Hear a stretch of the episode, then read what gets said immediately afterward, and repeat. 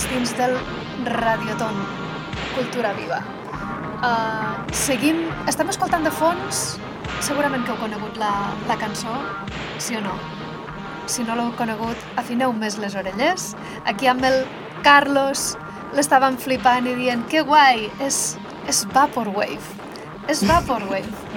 és un és un loop, un bucle d'un tema molt conegut, però ara ens ho explicarà tot exactament com ho ha fet, perquè, de quina manera, i també ens acompanyarà durant els pròxims minuts la nostra convidada que ja tenim asseguda aquí, Irma Marco. Com estàs? Bon dia. Hola, Antònia. Moltes gràcies per venir, per gràcies. estar amb nosaltres. Gràcies a vosaltres. La Irma Marco és també resident d'aquí de la Fabra i Coats, i avui comparteix amb nosaltres aquest matí aquí a la ràdio, aquesta ràdio que d'estudi fantàstic que tenim, Vaporwave, eh? Sí. Sí. Què és això que m'he sentit? doncs és un petit homenatge a, a la cançó, òbviament, que és Just Wanna Have Fun. I, i és una mica la, la manera en què treballo, no? tot el tema sonor, que agafo doncs, eh, cançons que ja existeixen i doncs, a través de l'apropiacionisme eh, genero temes nous, però són de, quals, són de molts tipus. Hi ha ambient, hi ha noise, hi ha de tot. Mm -hmm. I ara teníem un tema de Cindy Lauper amb, amb sirenes. Exacte, no? sí, sí, sí. Molt ralentitzat, no? Que dius, què és, què és, què és? Fantàstic, moltes gràcies per compartir la teva música.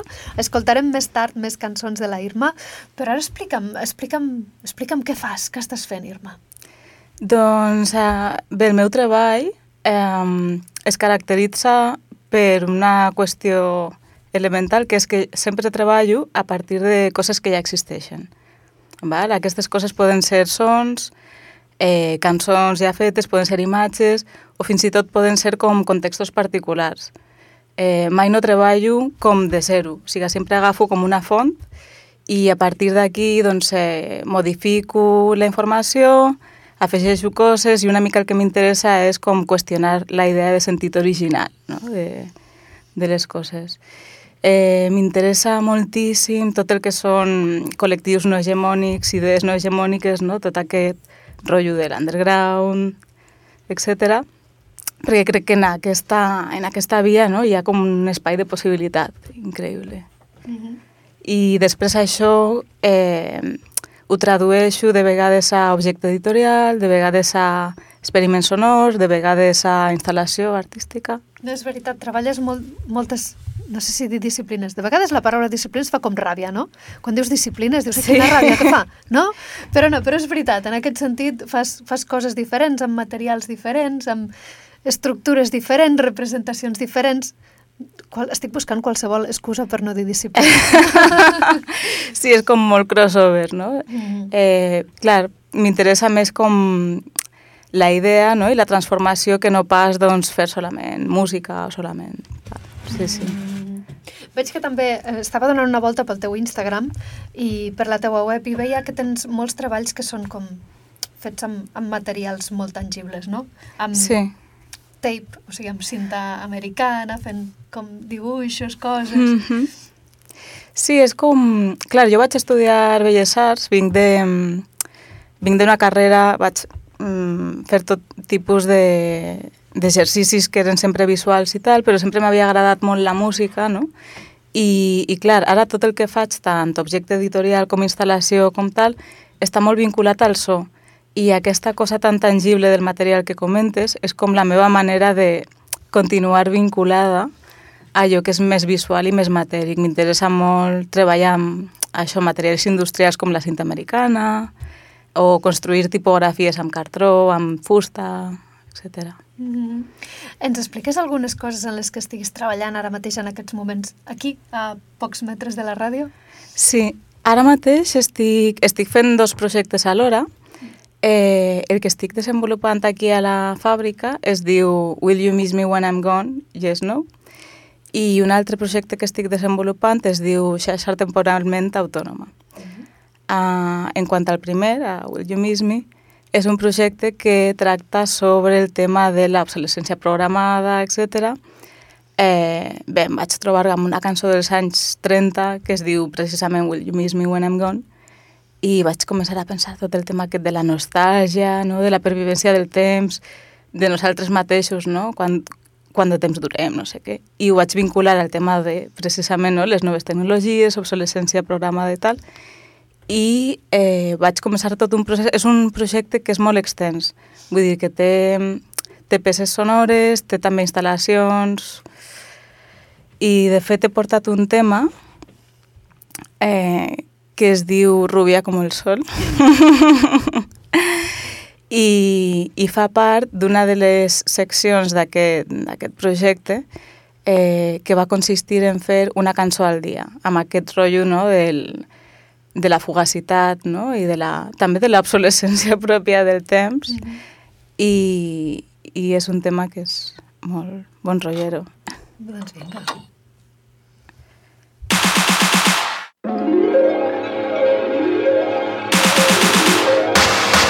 La niña, rubia como el sol.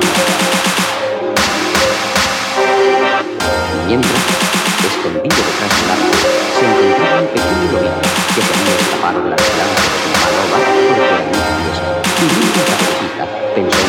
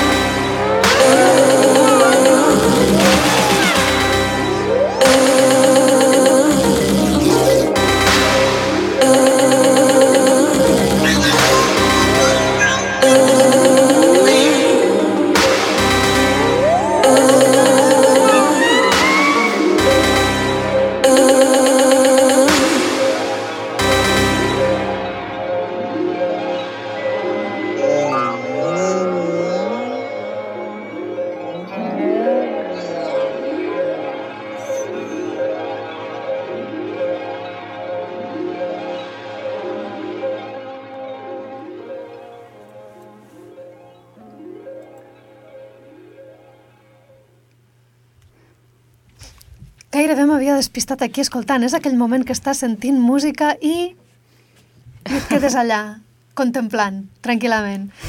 Reconnectem amb la Irma Marco. Què és el que estàvem escoltant? Doncs és una, és una versió bastant sui generis de La caputxeta vermella. Oh. Eh, clar, eh, aquesta cançó forma part d'aquest projecte a dintre del projecte Will You Miss Me When I'm Gone, Yes, no? Eh, que es va dir eh, 30 Days, 30 Songs, que era això que estava explicant, no? que feia, feia una cançó al dia eh, durant 30 dies i, i clar, va ser com una mena d'exercici no? que em vaig proposar, és el típic exercici, molta gent ho ha fet, eh, ho he vist més en el camp visual, però bueno, la música també existeix, no? és com posar-te uns, uns deadlines a tu mateixa i, i clar, això mm, va ser molt interessant perquè jo no soc, no soc músic de, de formació, com comentava abans, doncs vaig estudiar una carrera visual, Belles Arts, i també deia no? que sempre m'havia agradat la música i així, i al llarg del temps com que he anat buscant la manera en què, en què això podia començar a fer cançons, música, eh, experiments sonors i tal. Eh, com no toco cap instrument a l'ús, en plan guitarra, piano, bueno, teclat una mica, però, però no, no així com formatiu, eh, doncs eh, treballo les cançons d'una manera super multidisciplinar. En aquest sentit, aquesta, per exemple, que estàvem escoltant, treballo molt a partir de vídeos. Eh, agafo un vídeo, agafo eh, doncs, el contingut, eh, faig cola sonor, afegeixo doncs, des de sons generats a Ableton, eh, sons generats amb gravacions de camp, i, i doncs bé, aquesta, aquesta versió la vaig fer perquè doncs, quan era petita no, tenia un disc de vinil de contes, que era la caputxeta vermella, etc. I després un dia, doncs, buscant al YouTube i tal, vaig veure doncs, que hi havia com aquesta fons no? del, del conte pujat a YouTube i el vaig agafar i vaig fer com una versió bastant mal rotllera, no? Sí, sí. sí, sí. I és el que m'he escoltat. I llavors, com fa... realment tu ara, ara parlaves de posar-te de posar-te deadlines, de posar-te límits de temps per fer les coses, és a dir, tinc tant temps per fer tal cosa i l'acabaré. Sé que de vegades uh -huh. acabar feina o inclús començar-la és difícil. Com ho fas per fer una cançó al dia durant 30 dies? Perquè fer una peça sonora vol el seu temps i vol el seu procés. Clar, eh, això va, va ser molt Eh, ah, sí, perdoneu, que estem aquí amb qüestions tècniques. Uh, doncs, eh, clar, aquesta era la part divertida, no? perquè, de fet, eh, va haver-hi diversos dies que em va agafar de viatge. Eh, què passa? Que com el tipus de música, entre cometes, que jo faig eh, no és gens normativa, per mi és igual una cançó, eh, alguna que està molt editada, que una gravació de camp. Doncs quan vaig estar de viatge vaig fer com gravacions de camp del que estava fent, no? I era la cançó del dia. El que, el que sí és veritat és que cap d'aquestes 30 cançons tenen postproducció, no hi havia temps. Però també és veritat que a mi m'agrada molt el tema de l'error, d'allò que és més espontani i tal, per això per mi té sentit, no? Aquest deadline, no poder fer-ho, doncs, a lo millor una cançó li dediques un dia, després li dediques una setmana i surt com superpolideta, no? com superbé, però tampoc necessito eh, que estigui super postproduïda. Mm -hmm. I podem recuperar tots els temes, aquests 30 temes que vas produir durant un mes al teu, al teu, al teu compte de SoundCloud. Exacte. No? Que és eh, soundcloud.com barra Irma M. Irma M. Convidem als que ens estan escoltant a, a que visiten el SoundCloud i descobreixin tots els experiments i totes les cançons, les creacions que va fer la Irma durant un mes. Quan ho vas fer, això? Va ser durant el mes de juny de l'any passat, que estava, estava de residenta a l'Estruc, uh mhm. -huh. que és un espai, una fàbrica de creació molt interessant que hi ha a Sabadell. Uh mhm. -huh. Molt bé, sentim un altre tema eh, que tenim preparat, el fin, crec que es diu.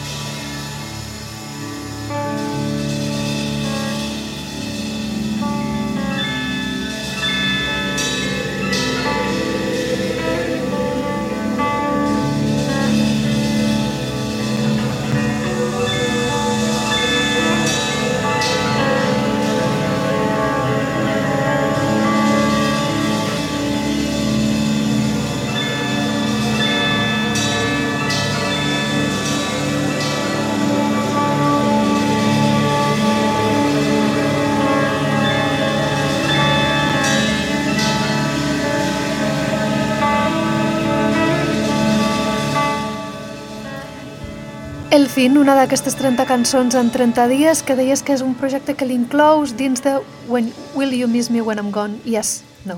Exacte, exacte. Molt bé. I llavors, uh, més projectes en els que estàs treballant?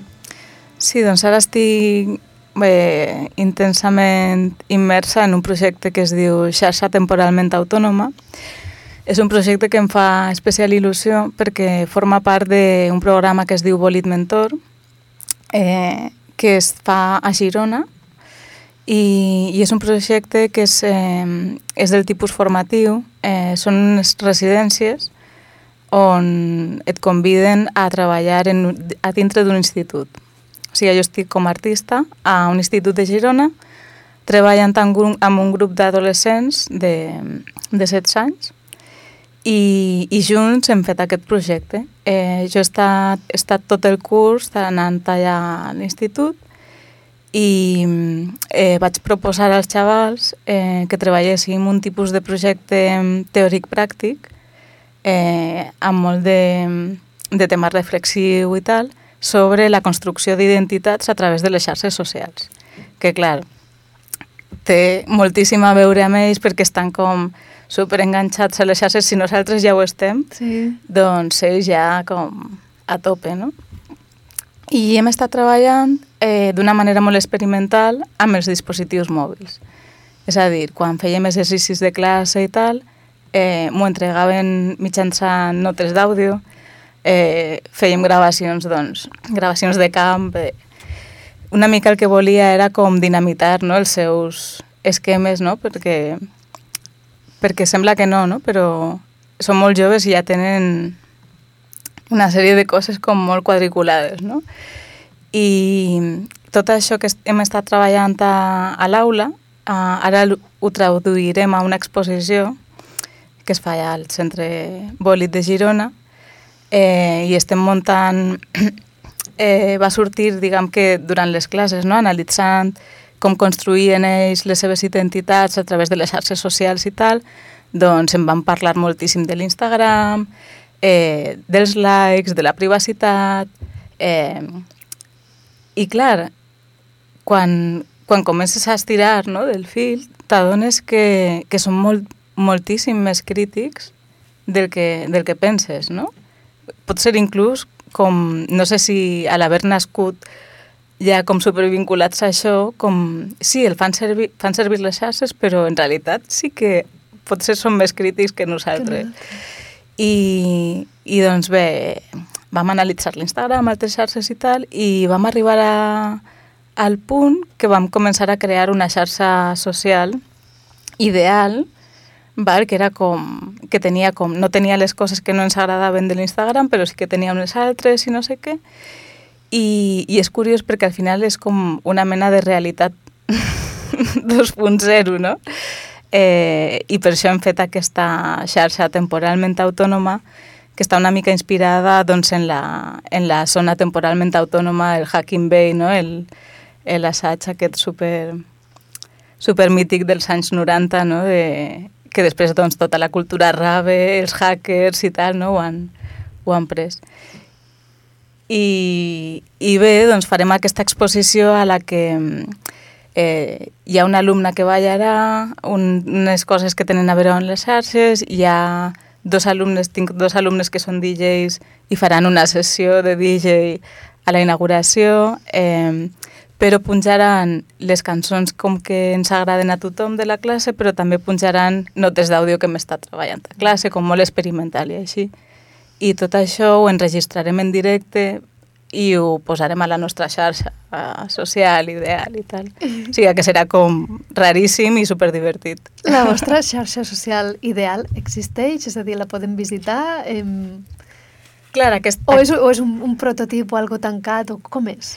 Sí, eh, començarà a tenir una forma precisament el dia de la inauguració. Mm. Eh, una, de la, una de les coses que van sorgir va ser que mm, el tema d'estar online, el tema d'estar tan visible, eh, com que en el fons no els hi agradava tant. Hi ha una part que no els hi agrada tant. I per això la, el vincle aquest amb la zona temporalment autònoma que diu doncs, que, que ha d'estar una mica amagada perquè sigui independent, perquè sigui teva de veritat i tal, doncs aquesta xarxa no es pot visitar si no vas a la inauguració. I quin dia és la inauguració a Girona? És el dia 5 de maig a les 12 del matí.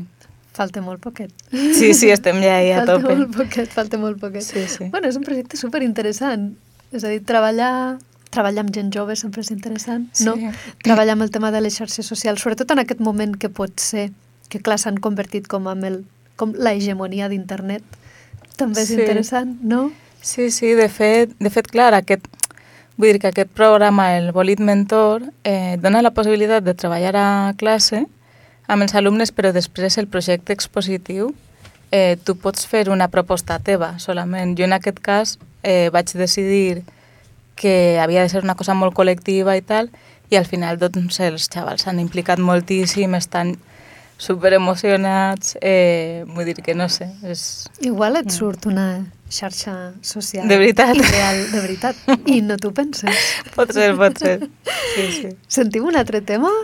Sí?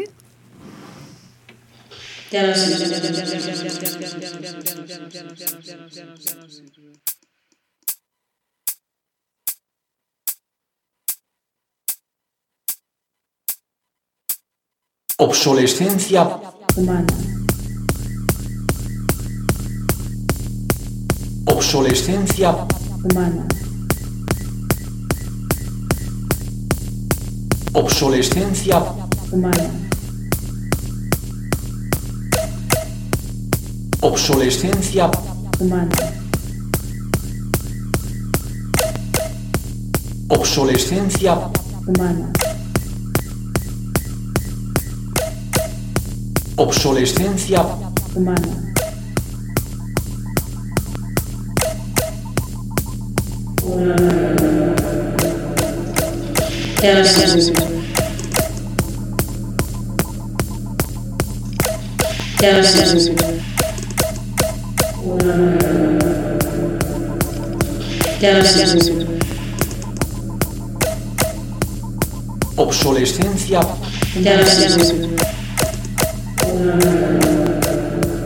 obsolescencia humana.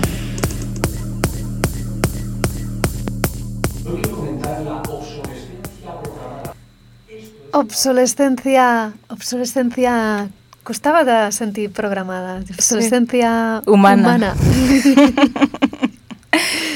Sí, de fet, amb, amb això també vaig fer una peça que, de fet, a, ahir vam tenir presentació de projectes aquí a, a la fàbrica i, i ho vaig instal·lar novament. És una peça que és, són unes lletres gegants de color fluorescent, precisament fetes amb cinta americana, que Mm. posa això, obsolescència humana, no? S'està parlant molt de- d'aquest tema, de ja no és obsolescència de la tecnologia, sinó nosaltres mateixos, no? Estem obsolets. Estem obsolets. ens hem quedat antics. Ens hem de fer una actualització de software, una actualització de firmware, no? Sí. I segurament canviar-nos unes quantes peces de hardware per poder seguir actuals amb els temps. O, és una cosa amb la que, a part d'aquesta peça que dius que has presentat recentment i aquesta peça sonora que escoltàvem ara, és alguna cosa que tu en la que treballes normalment amb l'obsolescència?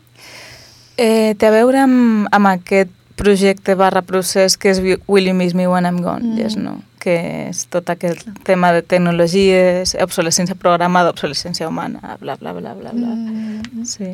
En realitat, clar, eh, no és un com em deia abans, no? com no és un projecte tancat, també em dono la possibilitat de, de simplement investigar. Eh, per això, no? quan, quan a lo millor presentes un projecte d'exposició com ara xarxa temporalment autònoma, ha sigut molt extens però està acotat. En el cas de Will You Miss Me When I'm Gone, doncs eh, parlo d'obsolescència programada, parlo del temps, parlo de una mica el que em ve de gust, no? Perquè ens hem de donar aquest, aquest espai, no? Si no? Sí, sí, sí, això és veritat. Molt bé, ens queden poquets minuts, però intentarem aprofitar-los, o no ens en queda cap. Bueno, si ens en queda un parell, intentarem aprofitar-los el màxim que puguem. Uh, el dia 5. 5 de maig, El sí. 5 de maig, a Girona, eh, estrenes l'exposició de la xarxa temporalment autònoma amb els Correcte. teus alumnes. Correcte? Correcte. Uh, recordem als nostres oients que poden recuperar el teu experiment de fer 30 peces sonores en 30 dies al teu SoundCloud, Uh -huh. soundcloud.com barra Irma, Irma M. M. Sí. Què més? Què, pod- què més? On et podem veure? Què més podem saber de tu? Eh, la, al meu web, que és irmamarco.com, Uh -huh. eh, que està ara en procés d'actualització.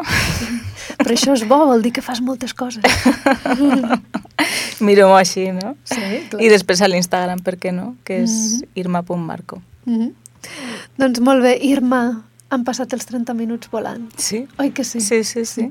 Moltíssimes gràcies per participar amb nosaltres al Radioton. Gràcies A a, tu també et vosaltres. podem sentir a la ràdio a The Blab, pot ser? Sí, tenim un programa que es diu Absent Waves. Absent Waves. Reconnecteu amb la Irma Absent Waves i tanquem amb aquesta versió fantàstica Vaporwave de Girls Just Wanna Have Fun.